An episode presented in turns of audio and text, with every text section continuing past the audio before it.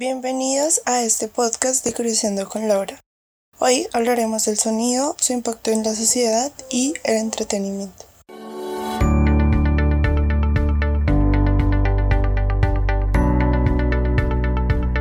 Para esto traemos a un invitado muy especial que nos dará una amplia visión de los temas. Le damos la bienvenida a nuestro invitado a nuestro podcast Curioseando, Laura Molano. Gracias por acompañarnos no siendo más, empecemos. Hola, me llamo Laura Molano, gracias por su invitación, me siento muy agradecida por haber sido invitada a este podcast. Hoy va a ser un episodio de Curioseando con Laura. Yo soy estudiante de diseño digital y multimedia de la Universidad Colegio Mayor de Cundinamarca. Estoy en quinto semestre y bueno, les voy a hablar del sonido, su importancia cultural. Hablaremos de la música en el entretenimiento y siendo mucho más específicos en el cine. Bueno, no siendo más, comencemos. Para usted, ¿cuál es la importancia de la música o el sonido en la sociedad actual? La música siempre ha estado presente de, la antigüedad para los seres humanos, ya que logra reflejar, comunicar sentimientos y vivencias que no puede plasmar comúnmente en su lenguaje común o cotidiano. Los humanos determinamos bastantes características de nosotros por la cultura y el contexto en el cual vivimos, ya que somos seres sociales. Esto influye en lo que somos, nuestro modo de pensar, nuestras acciones, nuestras costumbres. La música tiene un papel muy importante, ya que logra plasmar distintos factores de nosotros como lo son las condiciones económicas, sociales y la historia. Indirectamente, la música es un reflejo de nuestra sociedad. Sí, yo creo que eso es totalmente veraz y no necesitamos ir muy lejos para lograr evidenciarlo nosotros mismos. En la actualidad, la aparición del Internet o de software que permite crear y manipular sonido, además, el cambio en los medios de difusión de información y las tecnologías de transmisión ha permitido la distribución global de la música, el hecho de tener la disponibilidad inmediata, masiva y gratuita a través de las plataformas de streaming como lo son Spotify, Deezer, iTunes o YouTube ha permitido una escucha más automatizada. Entonces, ¿usted considera que la música es un bien de consumo? Pues mira que para mí sería como innegable decir que la música en la sociedad actual no es un bien de consumo, durante los meses de enero a marzo del año 2018, la compañía Spotify obtuvo ingresos por 370 millones de dólares. Pero pues, a pesar de todo eso, no hay que cambiar la visión sobre la función que cumple la música sobre nuestra cultura, ya que se le tiene unir muchísimo al consumismo sin olvidar que es mucho más cercano al mundo cultural, porque sin una no existiría la otra. Además ha producido una visión errónea a que el hecho de escuchar música, pues lo que te decía, es solo una mercancía de intercambio. Pero pues no hay que olvidar que dentro de esa dimensión consumista hay una dimensión cultural, que es lo más importante porque es lo que le logra dar un significado, le da sentido y crea una experiencia en torno a ella que solo se puede entender si se asume una identidad subjetiva como colectiva con la cultura musical del momento. Algo que cabe la pena resaltar es que la industria de la música va a un ritmo muy acelerado si lo comparamos con como iba hace 30 años. Y pues como reflexión personal creo que en la actualidad hemos dejado de escuchar música para sencillamente oírla. Ya no nos permitimos como delectar la música, sino simplemente como que acumulamos muchos sonidos que pues no nos dicen mucho, no son muy trascendentales. A mí me gusta mucho el reggaetón, pero pues igual sí hay que reconocer que es un ritmo que va más a lo seguro. Como que ya descubrió la fórmula de lo que le gusta a la gente. Entonces no busquen innovar y se mantiene lo mismo. Porque ya saben que les funciona.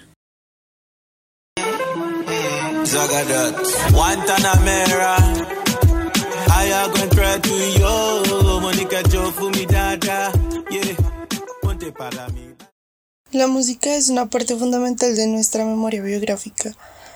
Toda la época de nuestra vida unida a una melodía o canción que nos recuerda un momento específico. Desde nuestra infancia, nuestra adolescencia, adultez y vejez, sonorizando nuestro desarrollo en sociedad. Nuestra vida tiene su propia banda sonora.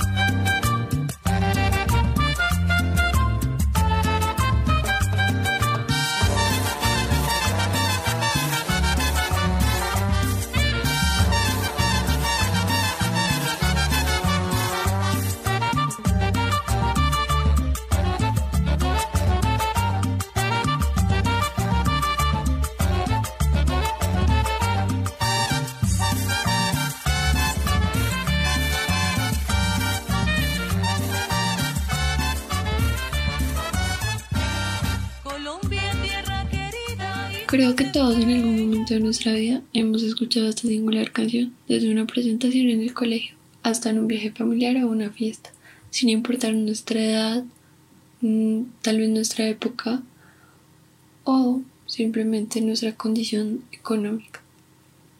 Esta canción es un signo de la cultura colombiana y para entender su letra indudablemente se necesita del colombiano o haber estado inmerso en el contexto para así lograr darle un significado, entendiendo que cada obra musical es un conjunto de signos inventados durante la ejecución y las necesidades del contexto social. La sociedad le da el sentido de esta obra. Si lo cambiamos a otra sociedad o otra cultura, esto tendrá un significado totalmente diferente. Exactamente, y esto es debido a que las estructuras musicales vienen de un patrón social específico.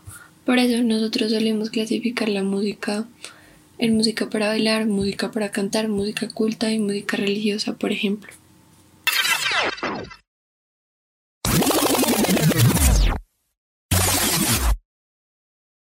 Suavemente, bésame, que quiero sentir tus labios besándome otra vez Suavemente, bésame, que quiero sentir tus labios besándome otra vez. Suave, bésame, bésame, suave, bésame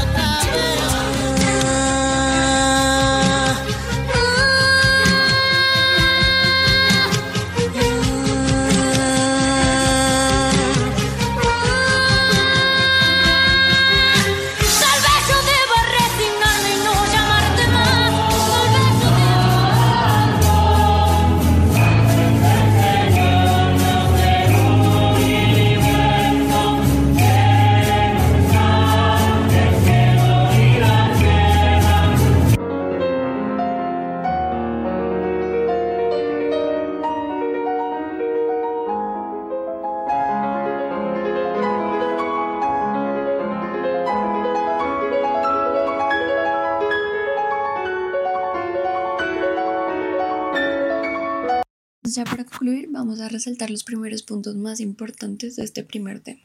Primero, la música y el sonido siempre ha estado presente en la cultura humana porque nos permite plasmar sentimientos, pensamientos de nuestra realidad que no podríamos plasmar con nuestro lenguaje cotidiano común. Segundo, la música solo tiene sentido cuando la sociedad se la da, ya que ella es la única capaz de traducir todos estos símbolos, clasificarla y lograr volverla propia. Tercero, la temática de la música ha cambiado en los últimos 50 años. Esta música es un reflejo, como lo mencionamos anteriormente, de una sociedad cambiada por los medios de comunicación y de las nuevas tecnologías. La música actual logra reflejar a través de sus sonidos la forma de ser de la realidad. Cuarto, esto es más como una conclusión personal, pero en la actualidad todo un ritmo demasiado acelerado y eso se refleja en la música. Siento que en vez de fijarnos en la cantidad de lo que escuchamos, deberíamos fijarnos en la calidad y darnos un tiempo, sentarnos a disfrutar la música, sin importar, o, sin importar qué género o qué tipo de música nos guste. Deberíamos darnos el tiempo para discernir, porque esa es la principal esencia de todo.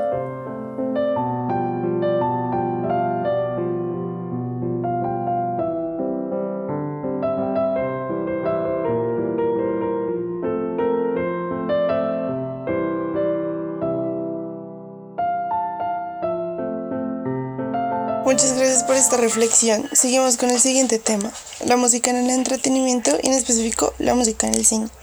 ¿Por qué es tan importante la música en el cine?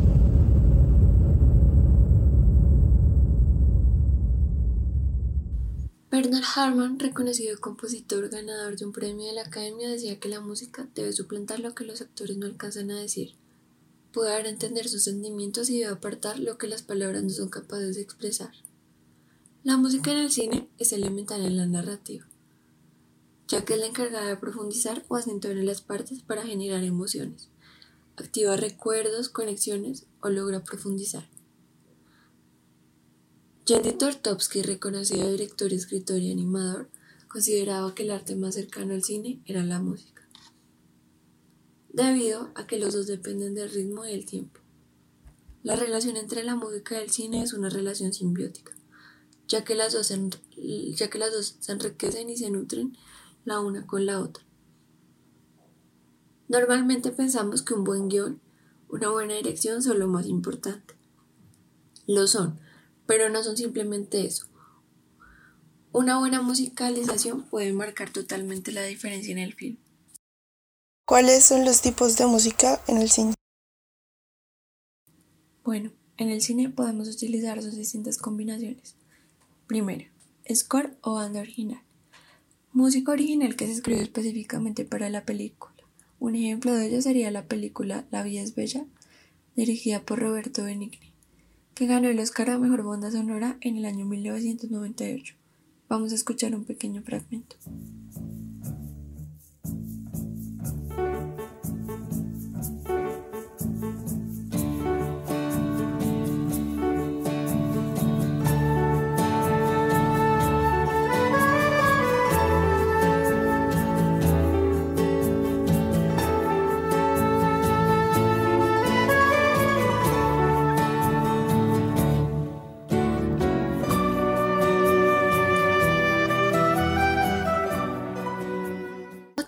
Puede utilizar soundtrack o música adaptada. Es música que ya existe previamente, pero lo podemos elegir para la película. Por ejemplo, Where is My Mind de The Pixies, que se utiliza en la película The Fight Club o El Club de la Pelea, dirigida por David Fincher en el año 1999.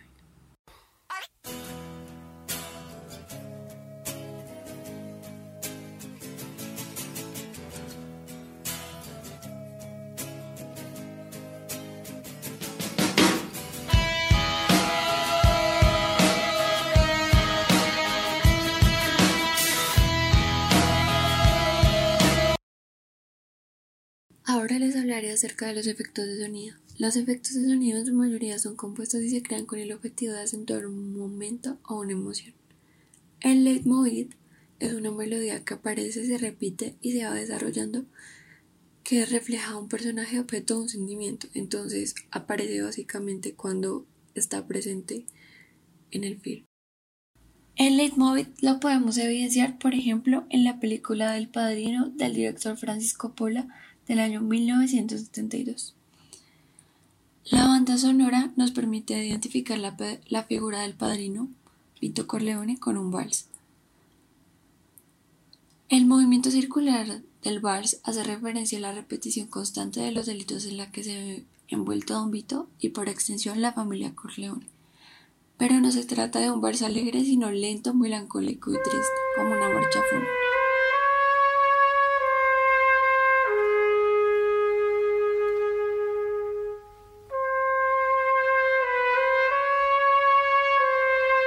Cuando yo veo películas me he dado cuenta que hay distintos tipos de sonido. ¿Cuáles son sus principales diferencias? En el cine se manejan principalmente dos tipos de sonido. El sonido diegético, que es aquel que viene de los elementos que están presentes en la escena, por ejemplo, una discoteca, la radio que oyen los personajes. Y el otro tipo de sonido que se maneja es el sonido incidental, es la música del ambiente. Es escuchado por los espectadores, pero no por los personajes del filme. En el cine se manejan principalmente dos tipos de sonido. El sonido diegético, que es aquel que viene de los elementos que están presentes en la escena, por ejemplo, una discoteca, la radio que oyen los personajes. Y el otro tipo de sonido que se maneja es el sonido incidental, es la música del ambiente, es escuchado por los espectadores pero no por los personajes del filme. Les puedo hablar sobre un director español que me llamó bastante la atención fue uno de los directores más importantes en la historia del cine. Luis Buñuel era español, pero la mayoría de sus obras las grabó en Ciudad de México y Francia, ya que fue censurado en España por los franquistas. El director era muy controvertido en su forma de emplear el sonido en sus películas, pero el todo lo veía con una premisa más grande de que habla más la imaginación, lo auditivo que lo visual. Él no adquirió una forma convencional de una música extradiegética ilustrativa, sino que se expresó mediante una banda sonora realizada a partir de sonidos específicos, pasos, gritos, golpes, motores, etc., siguiendo el modelo de la música concreta de posguerra. El análisis del uso que el director hizo de la música a lo largo de su carrera nos permite confirmar la hipótesis de que Buñuel siempre buscó independencia económica y creativa. Buscó construir en sus películas una visión puramente surrealista del mundo a través de sus filmes. El cineasta articuló un concepto de lo real basando principalmente en elementos de fantasía. Su frase La realidad sin imaginación es la mitad de la realidad demuestra hasta qué punto el suyo fue un materialismo fantástico, con el afán de crear una estética cinematográfica surrealista. Buñuel no recusó las posibilidades sonoras del cine, sino que las reutilizó de modo singular como un elemento imprescindible de su avanzado estilo fílmico. En ese camino hacia un cine que fuera capaz de expresar ideas abstractas a través de la estricta especificidad de lo visual del medio, el cineasta sustituyó la banda sonora original por la música clásica y más adelante reforzó la potencia de la imagen liberándola de cualquier acompañamiento musical innecesario. La banda sonora pasó entonces a ser banda de sonido, incorporando el ruido y el silencio en tantas formas de expresión auténticamente auditivas. ya llegó la hora de despedirnos y nada, solamente espero que esta nueva información acerca del sonido sea de su agrado, haya sido una experiencia bastante enriquecedora, que hayan aprendido nuevas cosas acerca del sonido, nuestra cultura y el cine. Y ya, gracias. Muchas gracias a ti por estar aquí y por compartir de tu conocimiento en este episodio de Curioseando. Esperamos que nos acompañes nuevamente. Muchísimas gracias a ustedes, en serio fue un gusto estar aquí. Espero me vuelvan a invitar.